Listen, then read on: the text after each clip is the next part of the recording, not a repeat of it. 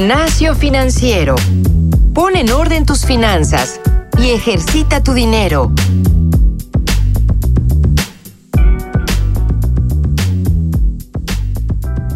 Bienvenidos a un nuevo episodio de Gimnasio Financiero. El día de hoy vamos a tomar un tema que nos pidieron muchísimo. De hecho, estamos revisitando un poco el tema eh, que, tomamos en el episodio número 24, en donde hablábamos de mitos y realidades sobre buró de crédito. Y el día de hoy en este podcast número 111 de Gimnasio Financiero vamos a hablar de 5 trucos para limpiar tu buró de crédito. Recibimos un montón de preguntas de ustedes sobre, sobre este tema, particularmente después del episodio anterior, el número 110, donde hablamos de qué tanto conviene o no pedir un préstamo. Y vamos a tomar preguntas que nos llegaron directamente a nuestro grupo de Facebook. Por favor, recuerden integrarse a este grupo buscando Gimnasio Financiero Podcast en el buscador de Facebook y así podrán estar en contacto con nosotros y darnos sugerencias de temas o lanzar preguntas como en este caso para cada episodio. El día de hoy no tengo un, invitado al micrófono, sin embargo, pues no me encuentro solo, me encuentro con todos ustedes, queridos podescuchas. Voy a dar literalmente nombre y apellido de las personas que nos mandaron estas preguntas para poder empezar a hablar sobre los trucos para limpiar tu buro de crédito. En sí, ¿qué es el buro de crédito? Si sí realmente se puede limpiar. Hay un montón de dudas que me llaman muchísimo la atención y seguramente también a, ustedes, porque hoy buro de crédito parece que es un tema pues eh, de temer, un tema tabú en donde siempre se menciona oye, es que a mí me metieron a buro de crédito y vamos a empezar a resolver un poquito de esas dudas, ¿sale? Entonces, muchas gracias a los que, a todos aquellos podescuchas que nos enviaron sus preguntas. Recuerden que para hacerlo, como ya mencioné, intégrense al grupo de Facebook de Gimnasio Financiero, buscando Gimnasio Financiero Podcast en el buscador y Vamos a, tomar la primera pregunta que de hecho nos la manda Elisa Rey y creo que es una excelente pregunta para comenzar porque muchos siempre les va a quedar la duda de qué es un buro de crédito o qué es buro de crédito y para qué sirve. Me, gusta mucho cómo, Elisa, gracias Elisa por esa pregunta, eh, formulas qué es un buro de crédito. Te voy a comentar, buro de crédito en sí es una sociedad de información crediticia. No es que sea uno o muchos buros de crédito, es una sociedad, es digamos una institución, una empresa. ¿Y de qué sirve? Esta empresa, Buró de Crédito, sirve para integrar el historial crediticio de las personas y empresas. Tú como usuario de, servicios financieros empiezas a, pertenecer o a dibujarte en Buró de Crédito desde que solicitas tu primer préstamo o un crédito y no necesariamente cuando tienes un problema para pagarlo. Es decir, mucha gente justamente piensa, es que yo ya estoy en buro de crédito porque no pagué. No es así, ojo. Si has sido cumplido con tus pagos, tu historial de crédito, de buro de crédito, sigue estando ahí. Y simplemente las empresas que, que otorgan servicios financieros, que otorgan créditos, préstamos, tarjetas, etcétera, van a poder revisar tu historial y van a ver que tienes un historial limpio, que lo has hecho muy bien y con eso ellos ya pueden confiar en que tú como persona puedes pagar de vuelta un crédito y con eso ya te lo van a otorgar. Ahora, esto es importante, el historial de crédito se actualiza al menos una vez al mes. Por lo que, ojo, si te pones al corriente en tus pagos luego de un retraso, la información se va a mostrar en tu historial. Es decir, si tú no has pagado bien y de pronto al mes siguiente ya, ya pagaste, pues tu historial de crédito va a estar nuevamente limpio. O sea, se va a ver que hiciste ese pago. ¿no? Ese, ese movimiento de tenía una deuda y ya la pagó, sí se refleja. Es decir, en, pocas palabras, para que todos lo sepamos, no es un problema estar en buro de crédito. O sea, todos nosotros que hemos tenido al menos una tarjeta, un préstamo o incluso, por ejemplo, esto, ojo, porque no mucha gente lo sabe.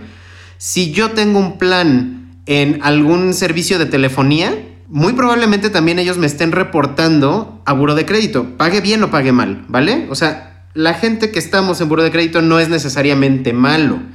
No pagar o, tener eh, deudas que no se han saldado, eso es donde se ve una mancha, digamos, y lo estoy entrecomillando, en el buro de crédito.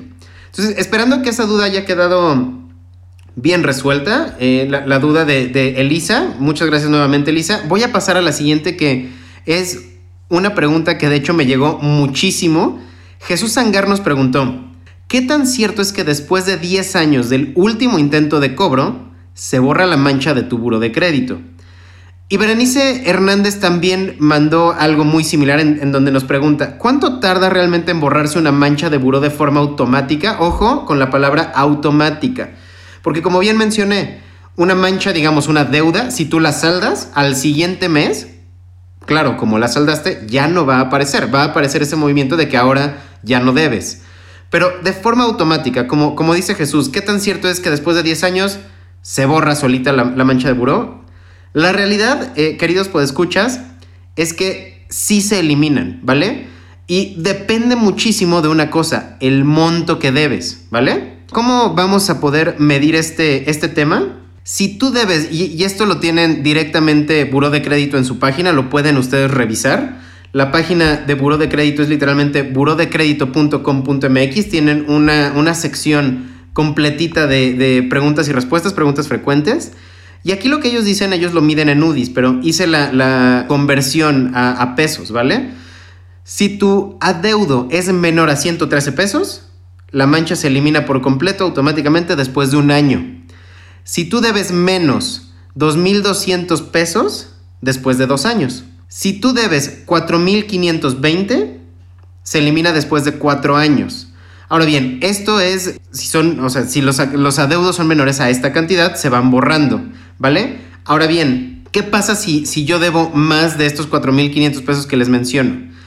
Sí se puede borrar esa, esa mancha automáticamente, pero hay ciertos, ciertas reglas, ¿vale? En primer lugar, los datos de tu crédito con adeudo mayor a lo que, lo que son ya mil, mil UDIs, es decir, mayores a 4.500 pesos, se eliminan al cumplir 6 años, pero las reglas tienen que ser siempre y cuando sean menor la deuda de 1.7 millones de pesos. Es decir, si tú tienes una deuda mayor a 4.500 pesos, pero menor a 1.7 millones, se va a borrar en 6 años.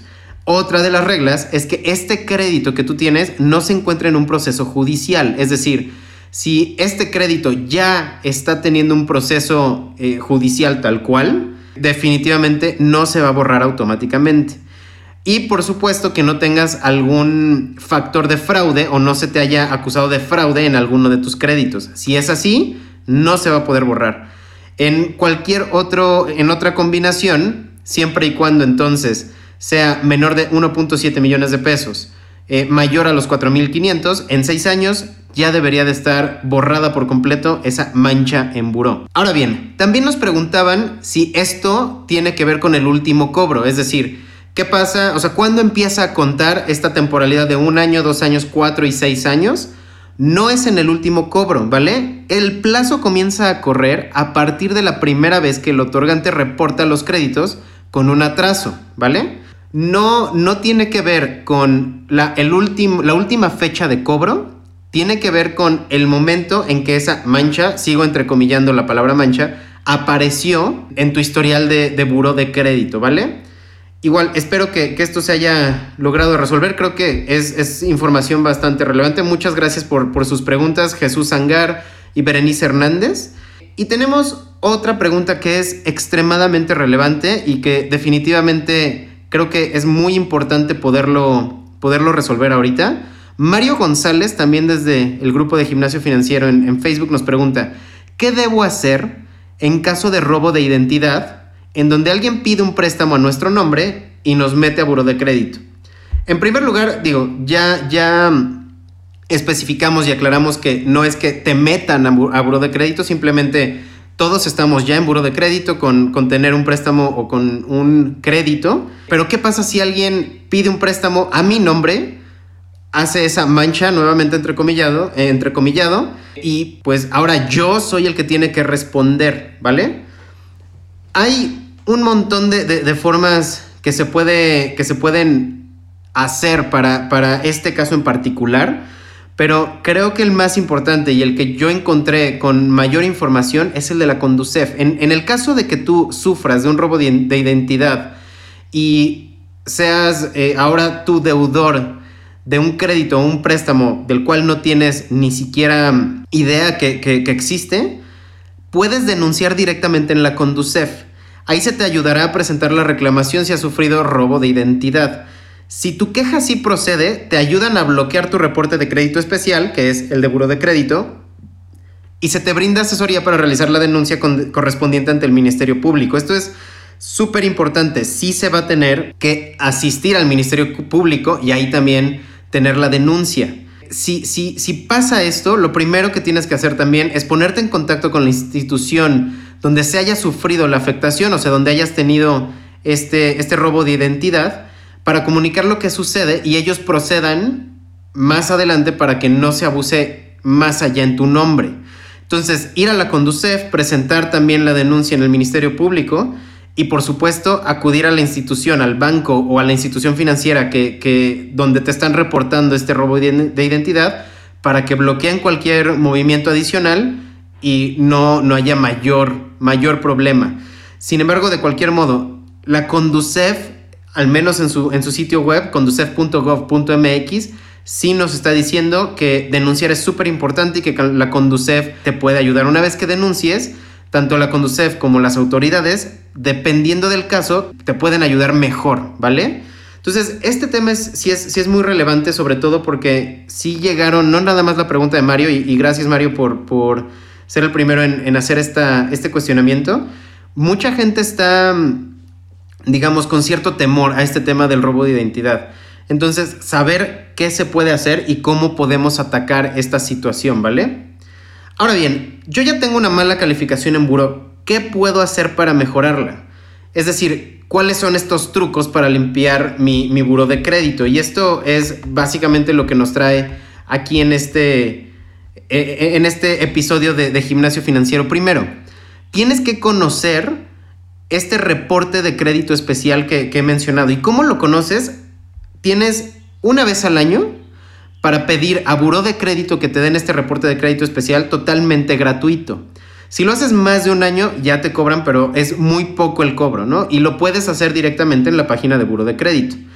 Así tú vas a saber a quién realmente le debes. O sea, porque muchas veces estamos pensando que solamente tengo una deuda muy grande, pero puede ser que tengas alguna otra, ¿no? Y, tenemos que saber cuáles son las que se están reportando en nuestro historial de crédito dentro de Buro de Crédito para poder saber y hacer un listado de cuáles son las instituciones a las que les debo. Y, esto es importante porque hay muchas instituciones que reportan ese comportamiento de no pago, aunque no te lo estén diciendo, aunque no te estén cobrando, sí están tomando, eh, digamos, esa libertad de reportar tu, tu deuda en buro de crédito, ¿vale? Eh, insistir, algunas de las cuales son, por ejemplo, teléfono celular, cuentas de gas incluso, eh, cuentas de televisión por cable o servicios de internet. Entonces, primero, eh, saber exactamente a quién le debes, porque ese sí es, un, es uno de los trucos más importantes. No siempre es la deuda grande la, que, la que tienes que saldar nada más. Hay algunas otras que pueden estarte reportando y que las tienes que atacar. Ahora, ya que lo sabes, el, el truco número dos es aprender a llegar a acuerdos. Ya hay algunas empresas que, te ayudan a, llegar a acuerdos con las instituciones financieras, pero definitivamente lo que tú puedes hacer es lograr una reestructuración, ¿vale? Aquí el truco es que tú puedes pagar incluso en mensualidades fijas o pueden eliminar incluso parte de los intereses, pero siempre y cuando tú te acerques a la institución y trates de llegar a ese acuerdo. De lo contrario, pues si no se habla en la institución y tú como deudor, jamás vas a llegar a ningún lado, ¿vale? Ahora, una vez que ya tienes tu reporte de buro de crédito, encuentra cualquier anomalía. Si no reconoces algún registro, avisa de inmediato. Como bien mencionábamos a la Conducef y por supuesto también a la institución que se está reportando como una deuda. Esto más que un truco como tal, es una forma de protegernos en contra de este robo de identidad que habíamos dicho, ¿vale? Hay que revisar totalmente a detalle el historial que tienes y no dejes que nada se te pase. El, truco número cuatro, y, que creo que, también es súper relevante, no dejes de pagar. O sea, porque muchas, muchas veces pensamos, ok, entonces si la, si la mancha se va a borrar en un año o en seis años, pues entonces lo voy a dejar ahí. Esto definitivamente no es una buena, no es una buena práctica, porque sí es muy importante que sepas que si tú logras hablar con la institución y llegan a un acuerdo, siempre tómala, porque de esa manera vas a poder terminar de pagar antes de lo estipulado. Incluso puedes pagar mucho menos de lo que estás pagando actualmente cada mes y no afectar tanto tu liquidez. Si tienes ese, ese acuerdo con la institución, igual vas a pagar menos intereses y definitivamente te va a beneficiar, ¿vale? O sea, puedes tener lo que se llama también una consolidación. En el episodio anterior hablamos un poquito de eso y definitivamente creo que lo que, lo que es más un truco que, que cualquier cosa es aprender a que sí tienes que saldar esa deuda, no porque eh, no te estén llamando constantemente al, teléfono, pues la puedes dejar pasar. Sí, intenta llegar a un acuerdo y por favor es pagar la deuda, ¿no?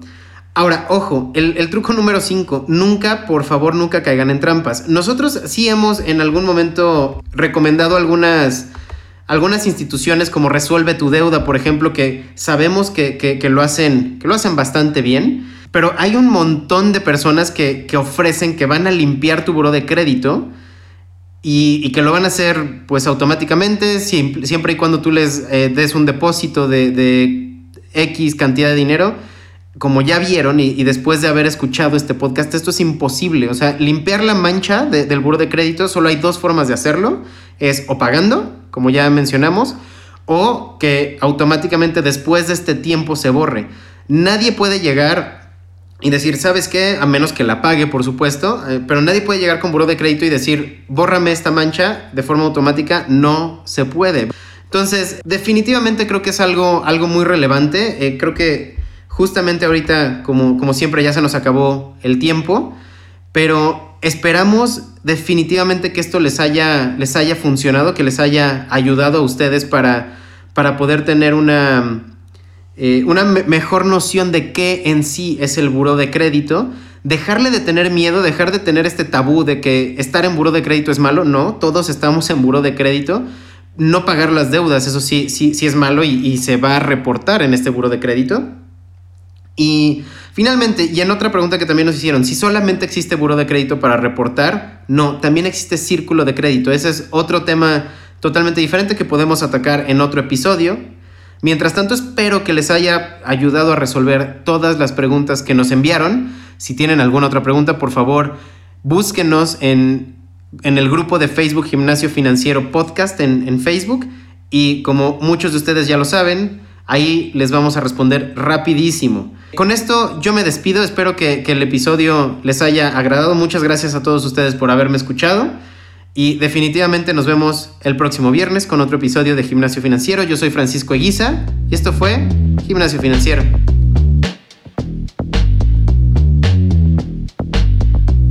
El entrenamiento de hoy ha terminado. No olvides reforzar tus finanzas todos los días y compartirnos con tus amigos.